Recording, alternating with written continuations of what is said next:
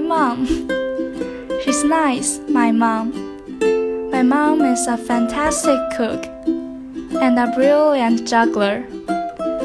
She's a great painter and the strongest woman in the world. She's really nice, my mom. My mom is a magic gardener.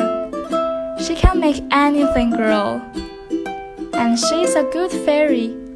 When I'm sad, she can make me happy. She can sing like an angel and roar like a lion. She's really, really nice, my mom. My mom is as beautiful as a butterfly and as comfy as an armchair.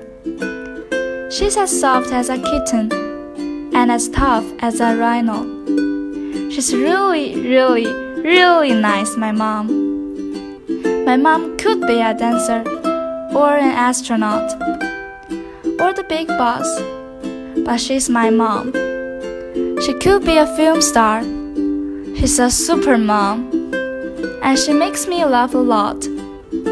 I love my mom, and you know what?